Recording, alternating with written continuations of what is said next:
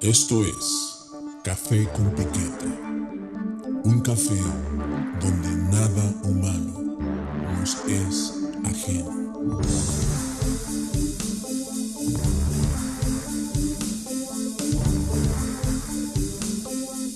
Café con Piquete.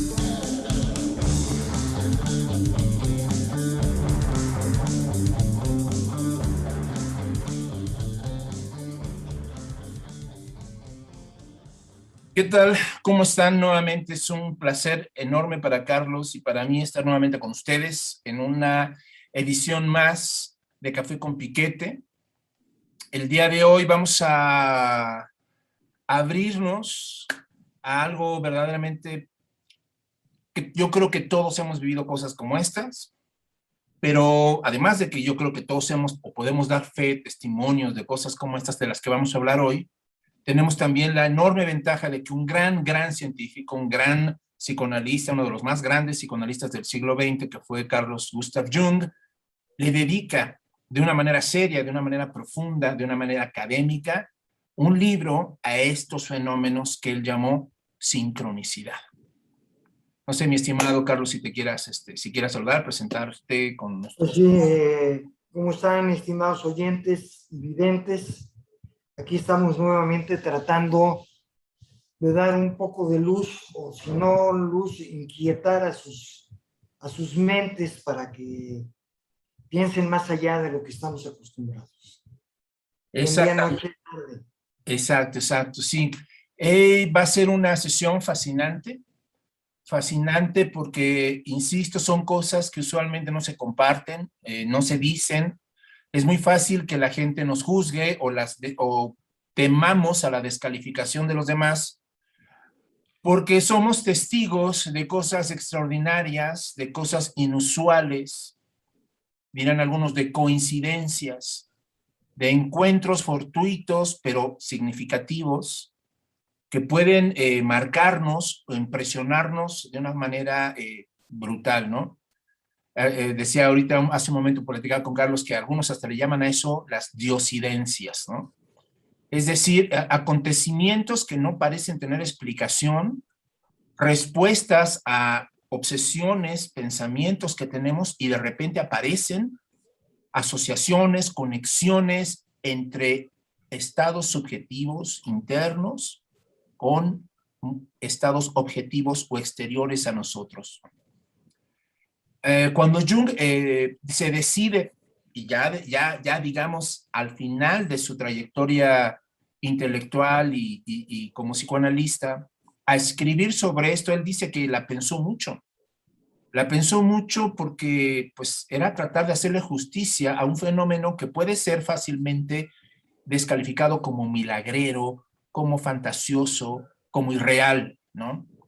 Pero que sin embargo es una constante en todos los seres humanos que hemos podido percibir ese tipo de cosas, ¿no? La, lo que él llama sincronicidad. Y la sincronicidad es, digamos, el encuentro acausal, el encuentro no determinado por leyes, por lo menos evidentes para la persona, en el que de manera significativa se conectan tanto la persona con algún aspecto o elemento de la realidad fuera de él. Una, una convergencia eh, fortuita, azarosa, casual, no causal, sino casual de acontecimientos. Para darle paso a, Carlos, me viene a la mente, para, y poner como un ejemplo, esta, esta, esto que cuenta eh, eh, Ernesto Sábato, en el, me parece que en el túnel, de, una, de, un, de un pintor surrealista que hace un autorretrato donde eh, eh, se ve él con un ojo salido, colgando, ¿no? Y, ahí se ve, y así, y así se autorretrata el tipo, ¿no? Con, con un ojo botado. A los años, en un pleito, en una cantina, en un bar en Europa, alguien le pega con una botella y le saca exactamente ese ojo. ¿no? Y entonces ahí se establece una relación significativa entre ese primer momento en el que el pintor dibuja, se dibuja sin un ojo, con el ojo colgando, y lo que años después le iba a pasar. Evidentemente alguien va a decir, no hay conexión directa entre pintarse así y que eso haya producido el otro acontecimiento. No puedes establecer una relación causal que eso fue lo que provocó que perdiera la vista, perdiera el ojo años después. Pero también tenemos que reconocer que hay una conexión significativa, que a esos dos acontecimientos los está ligando un sentido similar, una situación ¿no? que, se, que está, está ligada, está conectada solo que no sabemos cómo. Eso es una sincronicidad. ¿Cómo ves, Carlos? Pues sí, efectivamente, ¿no? O sea, eh, la sincronicidad es eh, algo inexplicable en términos, eh, ¿cómo, diría? En términos usuales, voy a decirlo de esa manera en este momento, porque no estamos acostumbrados o no se nos ha permitido ver el cómo suceden ese tipo de cosas, ¿no? O sea, cuando somos niños, vivimos una serie de eventos porque no tenemos una serie de filtros, que ya nos van poniendo con la cultura y la, la disqueducación la información, en las que nos suceden cosas que serían extrañas, no para el niño, ¿no?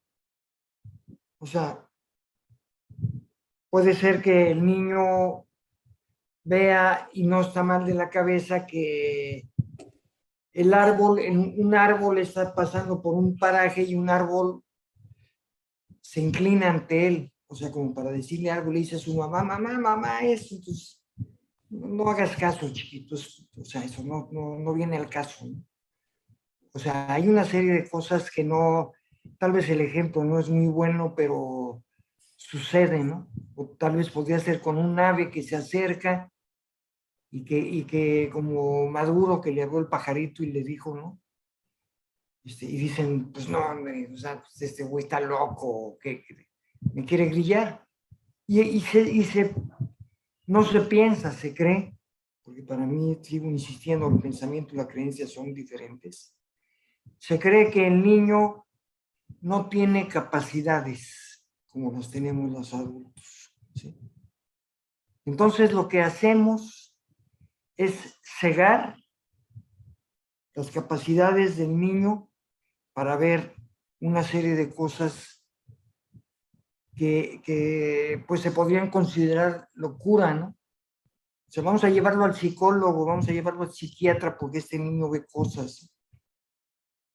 Y puede ser que esto no tenga nada que ver con una condición mental desviada, ni mucho menos, sino con una capacidad, ¿sí? Yo escuchaba, digo que no tiene que ver con la sincronicidad, pero yo traía en mi cabeza de, de chavo un radio, entonces yo pensaba en una canción y la oía como si la estuviera oyendo afuera. Me sonaba exactamente así. Y yo tenía, de repente yo me imaginaba que tenía en la, en la boca un chocolate y la forma del chocolate la sentía en la lengua inmediatamente, pero la sentía, o sea, no, digo, igual me califican de esquizofrénico, no sé qué psicótico, pero eso sería. Entonces, o sea, lo que sucede también es que platicas esas cosas como niño, dicen, ay, muy fantasioso este Y si las platicas como adulto, dicen, ay, vamos a llevarlo al psiquiátrico, pero de volada, ¿no? ¿Sí? Exacto. O sea, porque está prohibido. O sea, esas cosas no pueden ser, pero la sincronicidad existe. La sincronicidad incluso la sincronicidad yo creo que tiene que ver, y ahorita que decías que no porque él se haya pintado con ese ojo, digo, es, eso que acabas de platicar es brutalmente precioso. Eh, no, es, no es que porque él se pintó así le sucedió luego, sino puede haber sido un, este, no es adivinación, ¿cómo se llama? Un del futuro, ¿no? Le cayó del futuro y lo hizo así, o sea... Una visión, una visión, una, anticipación. Una, sí, como una profecía, digamos, ¿no? O sea, algo que venía del futuro, ¿no? O sea, no lo sabemos. Pero es muy interesante porque, eh, bueno, ya hablaremos en los otros dos capítulos que tenemos más adelante, hablaremos otras cosas. Sí. Ahora, obviamente, para, para nosotros poder entender la, esta dimensión y los recursos con los que los seres humanos hemos querido entrar a esta dimensión de lo acausal, ¿no? Eh, de, digamos, de, de, acontecimientos cargados de significado, pero que no tienen una explicación racional, tendríamos primero que cuestionar a qué le llamamos explicación racional, cuál es nuestra, cuál es la imagen del mundo racional que nos han vendido como idéntica a la realidad. De tal forma que cuando suceden cosas que no se explican así, tendemos a rechazarlas, tendemos a negarlas. Y ese principio y ese, eso es, digamos, la visión científica, ¿no? Con la que hemos aprendido todos a interpretar el mundo a interpretar cómo se, cómo, qué acontece en la realidad y cómo suceden los fenómenos. Y el gran principio en el que descansa esa visión científica del mundo se llama causalidad. Es decir, un fenómeno siempre tendrá directamente una causa que lo produce, ¿no? Y entonces la ciencia es una ciencia de causas en la medida en que quiere explicar al fenómeno a partir de la causa que lo produjo. Esa forma, digamos, es una forma lineal en el que esta causa va a producir esto. Y entonces, si tú encuentras ese parámetro, puedes decir con cierta regularidad que esa causa seguirá produciendo el mismo fenómeno si se, si se establecen las variables ¿no? de, ese, de, esa, de esa relación. Entonces, esa, esa manera de establecer conexiones entre causas y efectos, esa línea que establece que el árbol de peras siempre dará peras, ¿no? Y que eh, la ley de la gravedad siempre jalará, ¿no? Hacia el centro, a, los, a, otros objetos, es a lo que se le conoce como ley, ¿no? Entonces, una ley, pero aquí decíamos hace un rato, ¿no? Una ley es la descripción de una regularidad, o va a decir Jung, ¿no? De una manera más crítica, de una cierta estadística. Lo que le llamamos ley en ciencia, va a decir Jung, es estadística. Es decir, generalizamos a partir de una serie de eh, experimentos repetidos o de una constante que dice, bueno, de 100 veces, ¿cuántas veces se repite o vuelve a pasar lo mismo cuando tú haces el experimento, no? Pues de 100 veces, eh, la inmensa mayoría, ah, entonces es una ley. Entonces ahí el problema es que esa ley después la generalizas y, en función de ese parámetro de investigación finito, lo quieres aplicar a toda la realidad. Porque es una ley.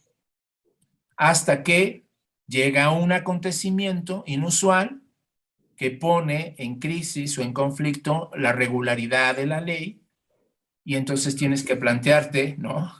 Excepciones u otras leyes u otros parámetros para tratar de entender eso anómalo. ¿no? En biología, eso, dice Jung, en biología eso es muy común, ¿no? Que haya de repente casos únicos, ¿no? Seres que por alguna circunstancia rompen con la regla, como una hermafrodita, por ejemplo, ¿no? Que rompen con una regularidad, con un patrón.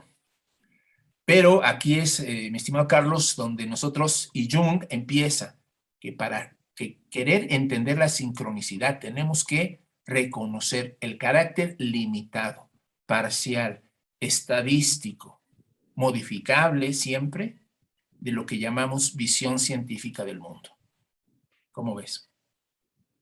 Pues sí, o sea, bueno, lo que sucede es que voy a hablar de dos, tres cosas. Una es, eh, como dice Sigmund Bauman,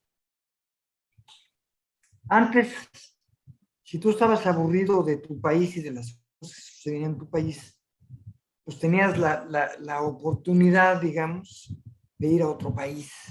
para ver las cosas de diferente manera.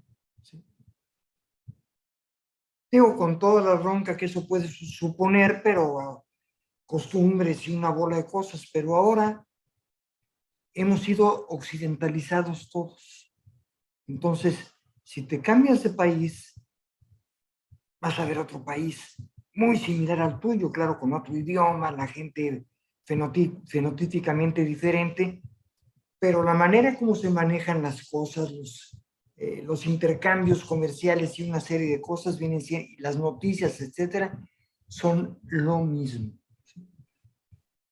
Entonces, estamos, eh, e-, es el problema, estamos encerrados en lo mismo. Y eso es, o sea, si tú, tú, tú das, hay, es un laberinto que por donde vayas te va a dejar en el mismo lugar. No importa qué camino tomes, si caminas hacia el sur, el este, el oeste, o para arriba o para abajo. Siempre vas a llegar al mismo lugar. Y eso tiene que ver, yo creo, con la cuestión, y aquí voy a dar un ejemplo sobre algo, entre muchas cosas que ha sucedido, es que, o sea, todo lo de los originarios de, América, pues, o sea, basura, ¿no? Todo es basura, ¿no? La medicina, digamos, ¿no? O sea, que se curaban con plantas, ay, ¿qué es eso, cabrón? Como que la herbolaria, ¿no? Y de repente los laboratorios suizos sacan unas pomadas maravillosas hechas de las mismas hierbas que dijeron de los mexicas que no servían para nada, los mismos occidentales, ¿no? ¿Sí? Entonces, o sea, tiene, o sea, ahora sí que hablando de causalidad, tiene varias causas todo esto. ¿no? Y si tú estás encerrado en lo mismo, pues no puedes salir a otra parte, no, no hay forma, y ese es, ese es el pensamiento. Y ya pensando, ¿eh? ya, ya no estoy hablando de creencias, sino de pensamiento. Tú no puedes pensar de otra forma más que, como yo te digo, que tienes que pensar, y eso también es alienación, ¿no? Porque entonces yo te encierro también en un, otra vez en un molde en el que tú puedes pensar, y dentro de ese a lo mejor te puedes ir hasta el infinito, ¿no? O sea, eh, si eres un Einstein, pues vete para allá, cabrón, y a lo mejor me sacas algo, pero es lo mismo. Y entonces todo lo que es lo otro está prohibido. ¿Sí? Está prohibido. Y no puedes más que pensar en lo mismo y ver lo mismo. Es más, hay una serie de, de categorías o de niveles en los que no nos movemos o sea, nos, podemos mover hasta el nivel del pensamiento causal, de leyes, de cuestiones establecidas, porque la naturaleza es así. Eso es lo que ellos dicen, o lo que ellos saben, ¿sí? Sí. Porque la metodología que persiguen es la misma, entonces siempre va a dar el mismo resultado. Sí, sí, sí. Ahí, ahí, ahí es donde Jung, digamos, empieza a, digamos, primer paso para entender la sincronicidad o acercarnos al fenómeno de la sincronicidad, al fenómeno eh, de lo inusual, de lo extraordinario, de las coincidencias, de ese azar significativo que marca nuestras vidas, lo que tiene que hacer Jung, primer paso, es ponerle un límite a la visión científica cuadrada de la realidad es lo que estamos ahorita, hasta este punto vamos. ¿no? Eso, eso, dice él, pues no son leyes absolutas, es estadística. Son patrones de cierta regularidad, pero que no explican toda la realidad. La realidad es mucho más compleja. La realidad se escapa. La realidad puede, puede tener dimensiones anómalas, o él va a decir acausales, fenómenos sin una causa aparente conexiones de la realidad que pudieran parecer ilógicas. Evidentemente aquí, cuando decimos ley científica, estamos casi poniéndola al nivel de lógica. Hasta así hablamos, ¿no? Lo que no tiene lógica. Entonces, lo que no tiene lógica no existe. En lugar de decir, oye, espérame, ¿cómo le entramos a lo ilógico? ¿Cómo le entramos a lo irracional? ¿Cómo le entramos, no? En lugar de negarlo porque no cabe en nuestro esquema, dices, muy bien, estamos atrapados en ese racionalismo y entonces en lugar de preguntarnos, oye, ciertamente en mi esquema, esto que le sucedió a esta persona no tiene sentido, pero yo tengo que reconocer intelectualmente que sucedió, que no es un invento, que ahí está, sucedió. De repente, no sé si nuestros amigos sepan, ¿no? De repente en una época más o menos similar, o a veces hasta en épocas diferentes, personas que nunca se conocieron llegaban a las mismas conclusiones. Podían hasta escribir cosas similares, sin ninguna conexión directa, causal, científica entre ellos. Podían estar, algo de eso Borges habla, ¿no? De la rosa que, que describe un poeta en, China y lo que escribe un inglés también, y que, son, y que parecen que, que lo escribió el mismo cabrón pero están separados por cientos, por miles de kilómetros. Entonces, para pasar a este segundo punto, tendríamos todos que reconocer. La, la, ciencia, claro que, claro que explica, claro que hay un mundo de cierta regularidad en la que nos movemos, que sí tenemos una comprensión científica de las cosas, que no podemos negar que eso existe, que además eso unifica y nos da ciertas certezas, pero al mismo tiempo son certezas finitas, son certezas que pueden moverse, una visión de la ciencia que también puede modificarse. Todo mundo ya habla de la física cuántica, no sé cuántos de los que dicen física cuántica entienden que es física cuántica, pero todo el mundo ya está reconociendo, ¿no?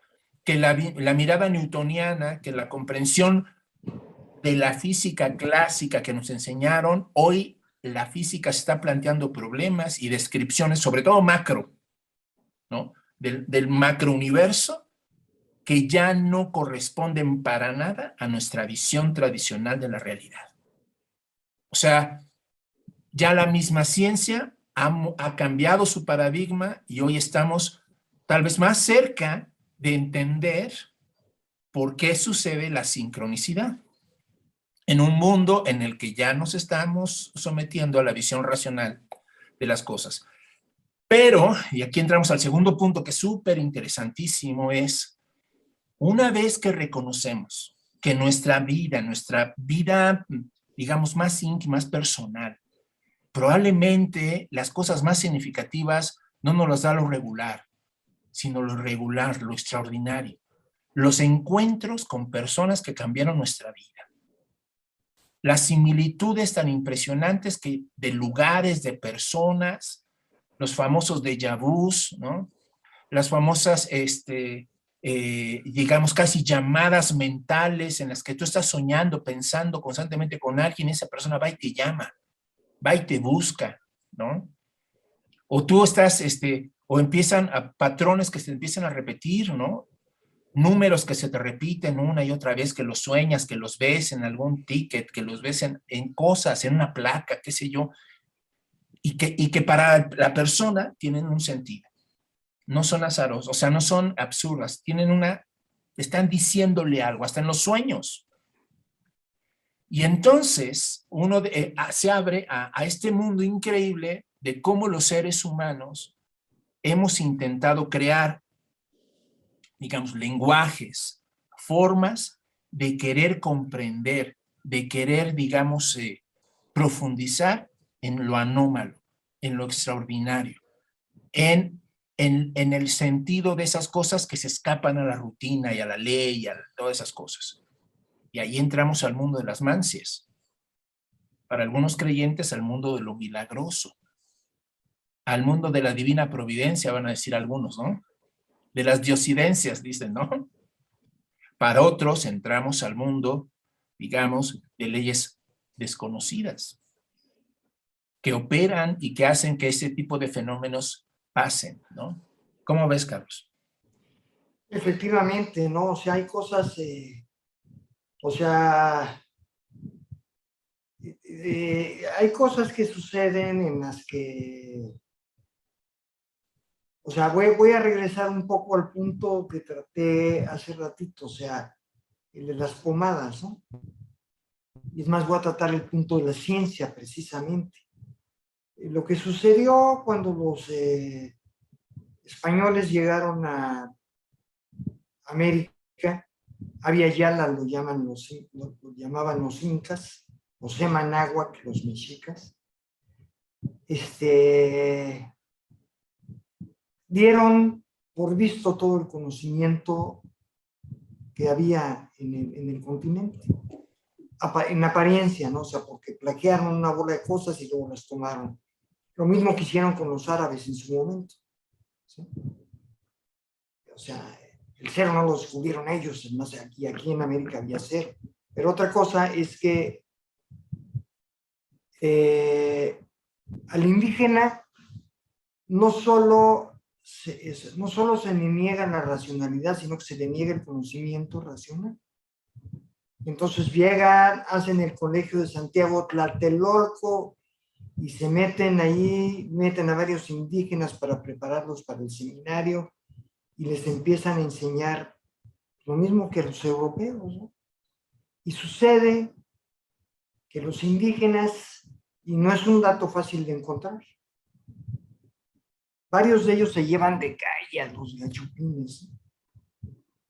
Entonces, pasan este, este, desde luego también a su manera, pero se los llevan de calle, entonces el, el que sea, lo, se lo manifiesta el obispo, el obispo se lo manifiesta al obispo de, de España, entonces en España deciden que hay que sacar a los indígenas, ¿sí?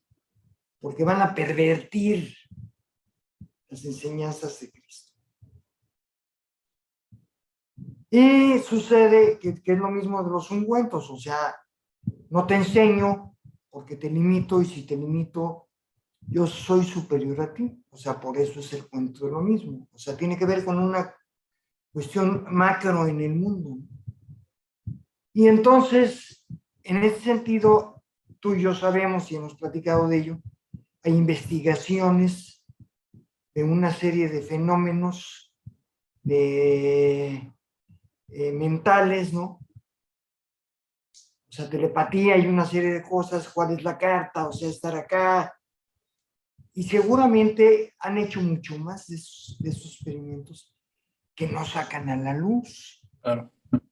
Porque no les conviene, porque en el momento en que los demás tengan ese conocimiento, pues, pueden ser tan fregones como ellos, ¿no? Los pueden ganar, o sea, y esa es parte de vivir en lo mismo. O sea, si tú vives en lo mismo, no hay forma. Entonces, el problema es abrir la mente.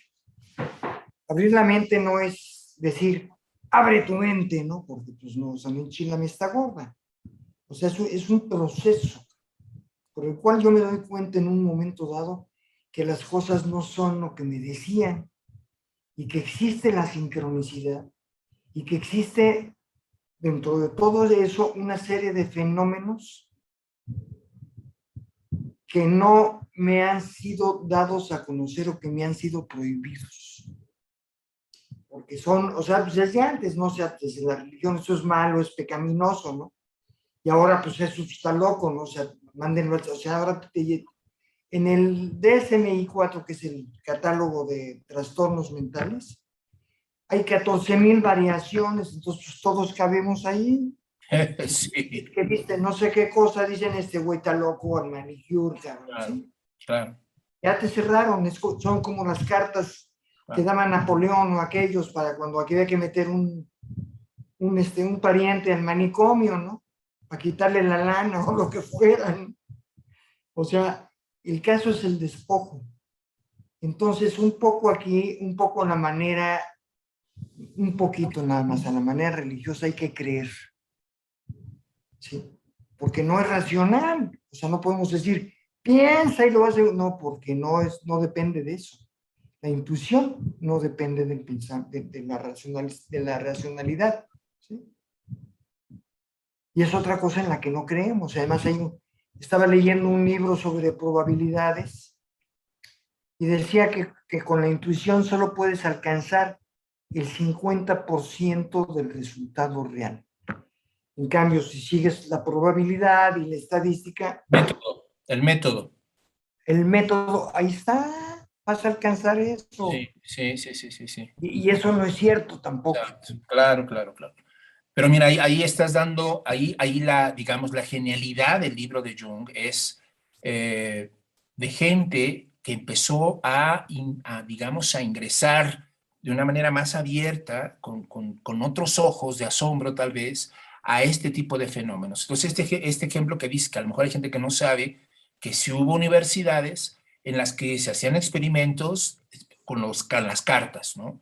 Entonces, eh, eh, eh, en cuartos separados, aislados, en un lado había una persona que iba sacando cartas y en el otro lado había otra persona que concentrándose tenía que adivinar la secuencia en la que estaban saliendo las cartas en el otro cuarto.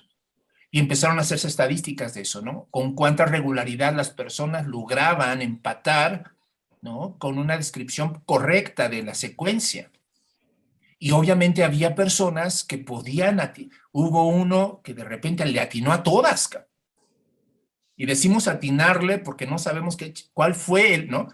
Porque no fue causal, pero cuál fue la conexión entre ese hombre, entre la habilidad de esa persona y poder describir, ¿no? La secuencia. Jung se mete y, dice algo formidable y súper interesante. Probablemente el modelo mm, a causal más importante y que ha sobrevivido miles de años, con el que hemos querido entender nuestras conexiones significativas más íntimas entre nosotros los seres humanos, es la astrología. Entonces Jung, de una manera científica, de una manera eh, razonada, penetra el mundo de la astrología y, y quiere entender si es verdad, ¿no? Hasta dónde la astrología es un modelo que con cierta plausibilidad, ¿no? Puede generar o establecer patrones, temperamentos, eh, conexiones entre las personas a partir de este tipo de descripción macro de la realidad. Es decir, cómo el universo y las personas están conectados, ¿no? Cómo se establece esa conexión. Y la astrología tiene todo un, Sistema muy complejo que por favor no confundan ustedes con los horóscopos de la revista pedorra que se lee en las estéticas, ¿no?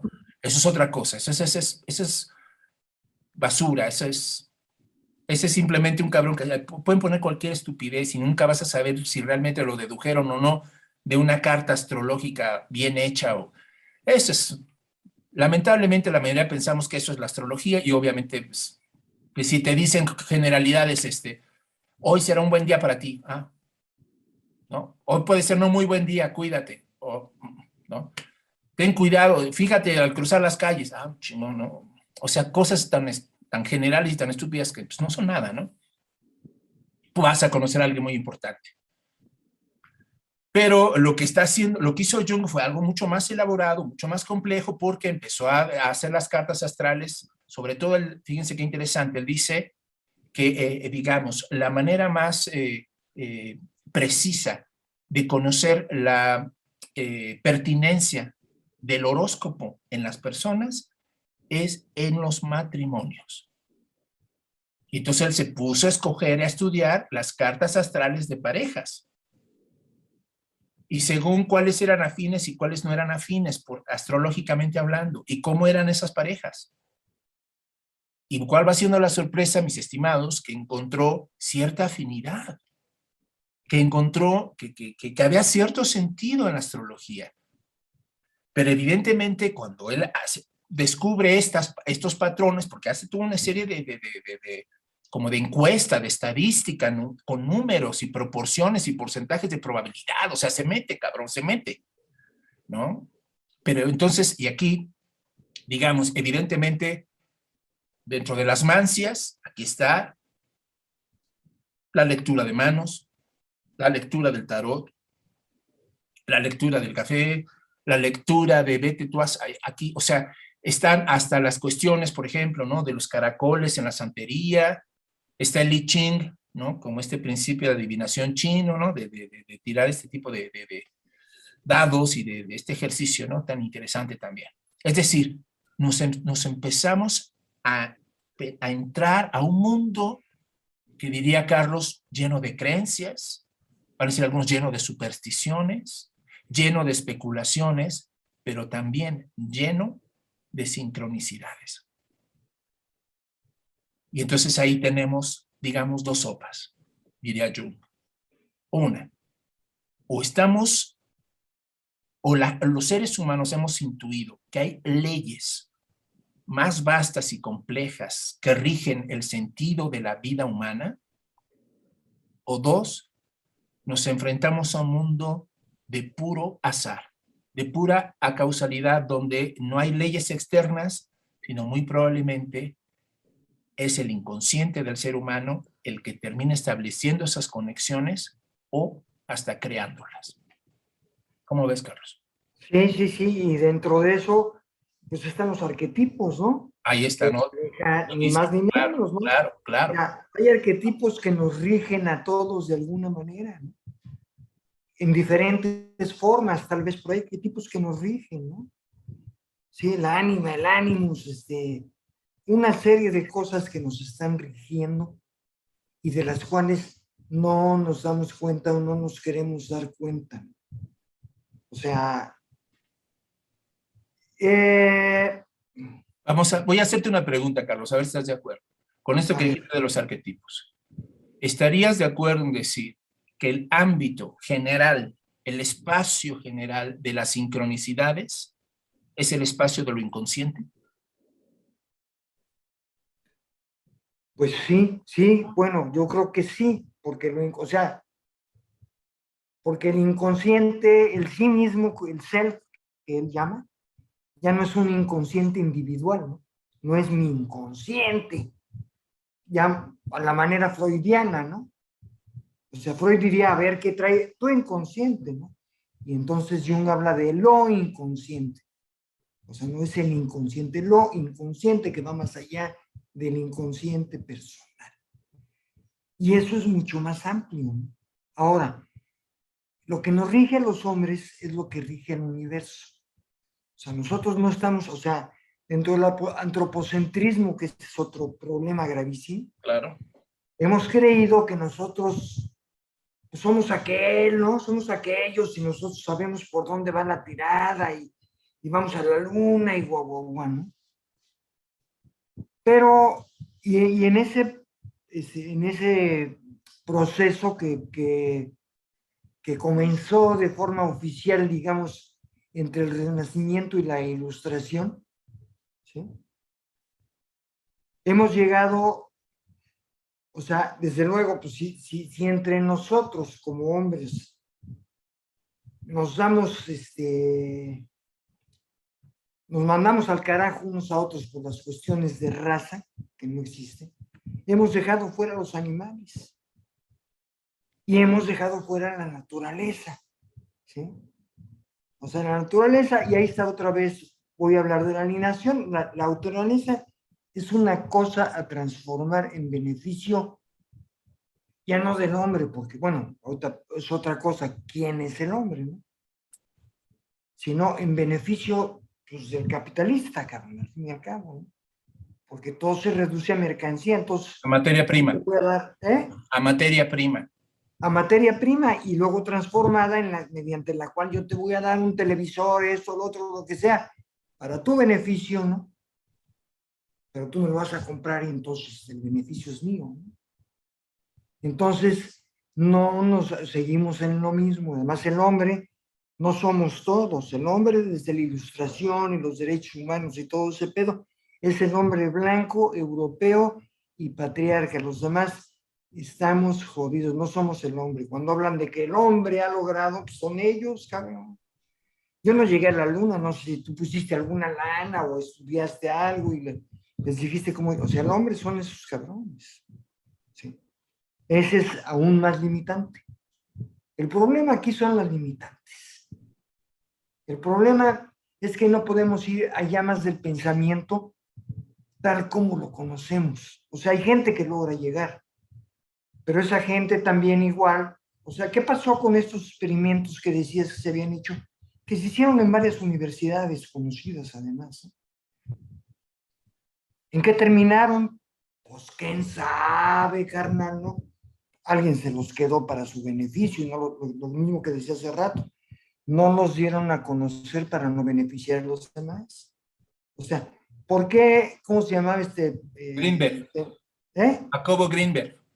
Sí, no, no, no, no, no. O sea, ¿por qué no prohíbo hablar de, de esos dos eh, electricistas o eléctricos? ¿Cómo se llama el del foco?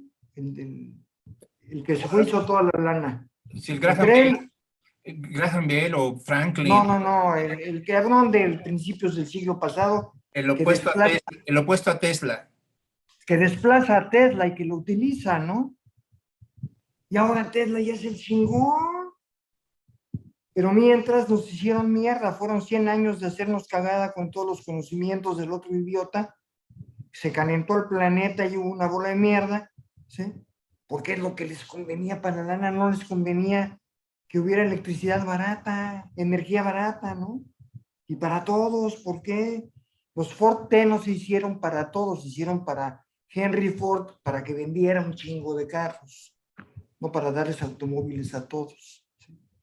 Entonces, todo se reduce a saber, a darte cuenta qué es lo que, o sea, es, es por omisión o por default. ¿Qué quieren ellos para no hacerlo yo? O sea, porque yo no sé por dónde ir. o sea, realmente lo que decías de, en cierta forma de, de, de, Jung, que se pasmó de repente porque dijo que no había leyes. Pues no, no hay leyes. No hay leyes. O sea, hay, hay cosas, o sea, se llaman leyes porque son el deber ser. O sea, todo se encierra otra vez en el deber ser. ¿sí? A más B es igual a C, y, a toda acción corresponde una reacción igual, pero de sentido contrario. No hay otra cara. Si no, pruébalo, güey, vas a ver que es cierto. Hay cosas que sí son ciertas, pero como tú dijiste hace rato, pero son enunciativas, lo dijiste de otra forma, no limitativas. Descriptivas, descriptivas. Descriptivas, exactamente. Entonces, ¿en dónde quedamos, no? La intuición. La intuición, yo soy, yo me considero una persona muy intuitiva. La verdad es que la mayor parte de las veces que, que me funciona la intuición, funciona bien. Sí, sí, sí. sí. Ahora, fíjate, es, uh, es aquí donde bien podemos ya ir como al cierre, ¿no? De, esta, de este texto tan importante y que obviamente también iba a generar un distanciamiento también de los otros académicos, de las otras corrientes eh, psicoanalíticas o hasta psicológicas respecto a Jung, ¿no? O sea, que Jung se meta a la alquimia, que Jung se meta a la astrología, que Jung se meta a los fenómenos paranormales, ¿no? Y que quiera con, este, con esta libertad, con esta intuición, con esta, eh, digamos, osadía de romper paradigmas y en este tipo de ámbitos, obviamente va a haber gente que aún en las disciplinas psicológicas mucho más conservadoras y más racionalistas o cuadradas, lo iban a ver mal, ¿no? es que eso, ya para la terapéutica, pues ya no te sirve, te sirve Freud. Para la especulación, Jung está chingón, pero para terapia... Ah. Sí, sí, no, porque además Freud es científico y, el otro es científico. Ah, entonces, pero mira, esto que dijiste, ¿no? Que no quisiera que se que, quedara, eh, digamos, en el vacío. o que se quedaron nada más allí, ¿no? Como esta intuición que tuviste de decirlo así de una forma tan... Si el terreno de las diosidencias, de lo milagroso, de los encuentros significativos, es el terreno, digamos, vasto y complejo de lo inconsciente, porque lo inconsciente en Jung no es personal, sino colectivo, es decir... Es universal, perdón. Y universal en el sentido de que entonces no es como nosotros lo a veces lo imaginamos. Yo no sé si, si la gente se lo haya imaginado así como yo, de como si estuviéramos en un mundo hueco, sin sentido, vacío, y que nosotros los seres humanos somos los que tenemos la racionalidad y somos la que se la montamos a las cosas. Así es. En Jung, en Jung me pareciera que la cosa no es así. O sea, en realidad la racionalidad que él ve, por ejemplo, en los arquetipos, los arquetipos no son inventos. No. Los arquetipos son, digamos, sentidos que están preestablecidos en esta conexión con el mundo, es decir, el mundo, las cosas sí están cargados, están cargados de, una significación que el hombre reconoce, no inventa. Jung pone un ejemplo formidable cuando dice, perdón, ¿quién inventó los números, Carlos? Porque aquí la pregunta es, ¿el número es un descubrimiento o un invento? ¿No? Y claro. Ahí está. Y entonces dices, oye, pues estamos aquí más bien en un ámbito donde lo inconsciente precisamente es la categoría que vincula lo interior con lo exterior. Fenómenos objetivos con fenómenos subjetivos. Porque para Jung lo inconsciente no es simplemente una categoría personal, ¿no? Una parte reprimida de tu propia personalidad. No, es algo mucho más vasto porque te conecta hasta con la memoria de la humanidad, te conecta con todo. Por eso patrones recurrentes, símbolos recurrentes en las religiones y en las culturas, por eso es, o sea, por eso la afinidad, por eso las conexiones, ¿no? O sea, no podríamos establecer conexiones azarosas, fortuitas o no causales si no hubiera esa afinidad. Si no una dimensión del mundo fuera propicia para que esas conexiones se dieran, aunque sean no racionales. ¿no? Pero es, es eso, o sea, finalmente ahí está, ese mundo, ¿no? Ahora, cada uno, ¿no? Y aquí no sé si para concluir, ¿no? ¿Crees, consideras o no que hay modelos, modelos que te permitan entender ese mundo de las coincidencias y del azar, del misterio, ¿no? La telepatía, la lectura de cartas, la astrología, vete, o sea, ¿qué hay? Y si la gente quiere creer en eso como posibilidades de, para abrir sentidos o no, pues ahí está, ¿no? Evidentemente que, digo, aquí, hasta aquí también entra, aunque lo queramos o no, o sea, si hay gente creyente que pues allí es el terreno de la, de la divina providencia, ¿no? Ahí está el terreno también de lo milagroso. Dice, bueno, pues así lo está interpretando usted. Vamos a reconocer que hay este ámbito, ¿no? y que hay diferentes lenguajes, diferentes maneras de acercarnos a él, porque el hombre finalmente, y este es, este es parte de, de nuestro afán, ¿no? También queremos, queremos de alguna manera este, capturar ese sentido, ¿no? Lo queremos atraer, lo queremos, este, eh, digamos, traducir a un lenguaje, ¿no? Que nos aquiete y nos explique, oye, ¿cómo fue que me encontré? Una vez, mira, así de increíble, de increíble, yo todavía estaba en la universidad, iba, estaba yo en el metro aeropuerto, iba, iba a viajar hasta el metro observatorio, y este, pero tenía que comprarle pilas a, una, a una cosa. Y entonces salí del metro y me puse a buscar en los puestecillos de ahí pilas. ¿Cuál va siendo mi sorpresa, Carlos? Que en ese lugar voy encontrando a uno de mis mejores amigos de la universidad que tenía años de no ver y que él casualmente, porque él vivía allá en Estados Unidos, estaba en México. Y así, me lo topé así y me dice, ¿qué onda? Oye, ¿qué, onda? Pues, si es que, o sea, si yo no he salido a, buscar las chingadas pilas, pues nunca, no me lo topo. ¿No? Pues así. ¿Qué, qué tipo de, de, azarosidad, qué tipo de, de conexión increíble me hizo salir a buscar Finalmente, aparentemente, racionalmente, yo estaba buscando pilas, no a mi amigo. Pero a quien encontré fue a mi amigo, ¿no?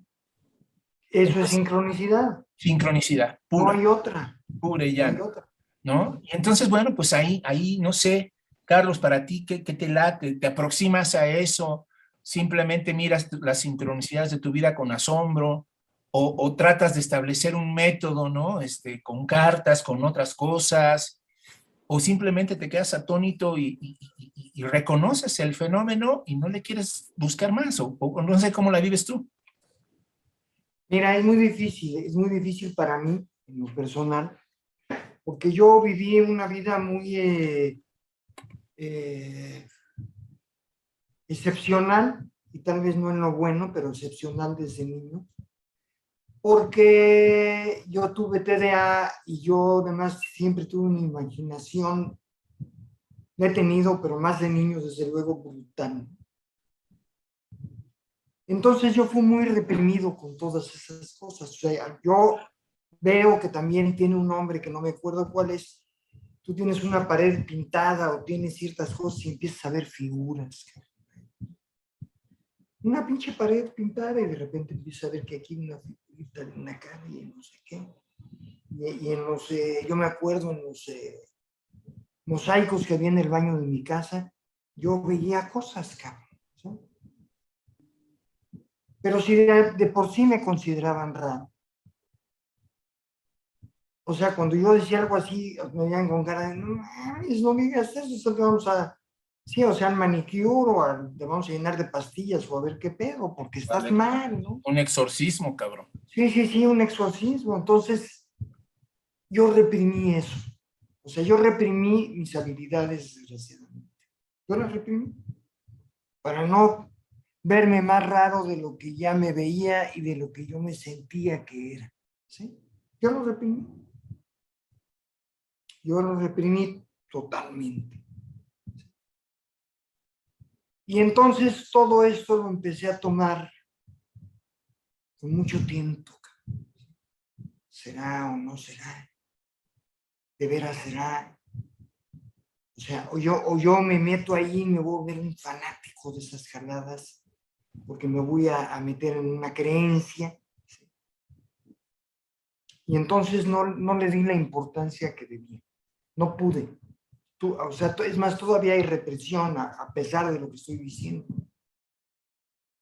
Pero sí creo que lo hay. O sea, mi vida está llena de ese tipo de sucesos. O sea, mi vida, en mi vida han sucedido 20 mil, o sea, lo del telefonazo, o de encontrarme a alguien que no veías tanto tiempo, no sé dónde, o sea, lo que tú me digas. El pensar en alguien y que aparezca o que llame, o que alguien lo vio y me diga, oye, fíjate que vi a Pedro Pérez, y ay, me estaba pensando. Ahora, el problema es, otra vez, ¿no? Yo, yo no hablo de la creencia como algo prohibido, sino como algo intersubjetivado, sino algo que te meten en la cabeza para que veas las cosas de determinada manera. Es, es, ahí donde yo hablo de la creencia. Yo creo, así que yo creo o pienso que las, que, las cuestiones científicas están llenas de creencias. También. ¿Sí? O sea, al fin y al cabo no hay, no hay causalidad ni hay razonamiento, son creencias. ¿Sí? que además son limitadas y además, eh, o sea, creemos que eso es en lo que debemos creer, porque lo demás no es válido, ¿sí? De esa creencia, ¿no?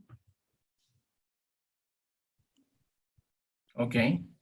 Fíjate que aquí vamos a, vamos a dejar, yo creo que como colofón, como cierre de esto, el, el extraordinario caso de Jacobo Greenberg, ¿no? Del que hemos mencionado, en el que cada vez se está eh, abriendo más, ¿no? Eh, con documentales, su literatura está circulando ya también en, redes, ¿no? un científico excepcional que justamente al modo de Jung decidió explorar y ampliar las categorías de la ciencia para poder reconocer, por principio reconocer el mundo de lo sincrónico y segundo, proponer modelos de interpretación de esa realidad. Y al momento de que él reconoció el mundo de lo sincrónico, pues entonces pudo abrir, por ejemplo, a esto que aquí hemos mencionado varias veces, el, el, chamanismo, ¿no? Y a, este tipo de curas milagrosas, chamánicas, es decir, a causales o, de o producidas de una manera en la que es prácticamente imposible para un científico convencional creer que eso es posible. Y que sin embargo, él y u otros tantos testificaron como realidad. Ahí está el fenómeno, ahí está la realidad. Lo que, nos, lo que a nosotros respecta es de preguntarnos con qué modelo, con qué mirada, desde qué óptica, desde qué perspectiva vamos a ampliarnos para asimilar ese tipo de fenómenos que también, también ahí están, forman parte de nuestro mundo. ¿no? Yo creo que con eso, no sé, Carlos, si quieras concluir con otra cosa, pero para mí eh, la sincronicidad, en lugar de llenarla de credulidad y de fanatismo, la sincronicidad como un fenómeno del mundo Más bien debería de quedarnos, de llenarnos de asombro y de una capacidad, una inquietud de buscar modelos y que no nada más puede ser uno, pueden ser varios, que te permitan, ¿no? Este, integrar una visión más plena, más rica, más compleja de la realidad. Menos, diría Marcuse, ¿no? Menos unidimensional, menos chata, menos limitada, menos miserable, como a veces creo que este mundo quiere que pensemos y que nos comportemos como gente miserable, como gente limitada, cuadrada, que ya no aspira ni quiere más allá de lo que el consumo te dice que quieras y, decidas, ¿no? No sé qué, qué puedas concluir. Sí, pues así es, ¿no? O sea, eh, ahorita Greenberg, o sea, que es todo un caso, además, aparentemente, en apariencia, porque no se sabe, o es secuestrado o desaparece por su propia voluntad, o se va a vivir al, digamos, al Tíbet o a las selvas de la Amazonia para convivir con los chamanes, X, no sé. Para aprender más sobre esto. No se sabe. Pero esto, o sea, para empezar es universal, o sea, el mundo depende del universo. Y como tal es una energía universal, es una energía que, en la que se concatenan ciertas fuerzas para que sucedan ciertas cosas. Ahora, yo no sé si necesariamente puede haber un método, porque el método, el recurso del método, diría el bueno de Descartes, este, nos va a llevar a lo mismo. Ese es el otro de los problemas. Es otro. Si nosotros queremos hacer un método, pues no va a funcionar. O sea, ese es otro de los pedos. Que a lo mejor Greenberg y otros, a lo mejor Jodorowsky o no sé qué, o, Don Juan, o etcétera, Castañeda ya estaban cerca de ahí. Pero, pero no lo sabemos. Pero yo creo que todos debemos de buscar, y si están interesados, pues búsquenme y, comuníquense con nosotros a través de, la escritura, de la computadora y díganos qué les parece. ¿Y qué les pareció este tema? Muchas gracias por de mi parte. Sí, hombre, muchas gracias a todos. Sí, los, los invitamos a que, a que nos den sus comentarios, a que nos sugieran eh, eh, si quieren una continuación de ese tipo de temas y de cuestiones, ¿no? Eh, si hemos pensado, Carlos y yo, en invitar a algún especialista en las teorías de Greenberg para que esté con nosotros y dialoguemos, ¿no? En la manera como este gran científico, ¿no? quiso acercarse e interpretar y, hacer comprensible cómo es posible fenómenos como las curaciones milagrosas, la telepatía u otro tipo de fenómenos, ¿no? Y de paso también antes de despedirnos, eh, invitarlos, ¿no? Y mantenerlos, este, que estén pendientes ustedes sobre este proyecto que Carlos y yo tenemos de dar un paso más, concursos, ¿no? Concursos que Café con Piquete va a poner a su disposición y que esperamos sean de su interés y que esperamos verlos muy pronto en nuestras aulas virtuales para eh, seguir avanzando en estos diálogos eh, con todos ustedes. Entonces, les agradecemos mucho, mucho, mucho su, su presencia, que se mantengan al final de esta grabación. Nos vemos muy pronto con, con otro tema interesante aquí en Café con Piquete. Que estén ustedes muy bien, un abrazo.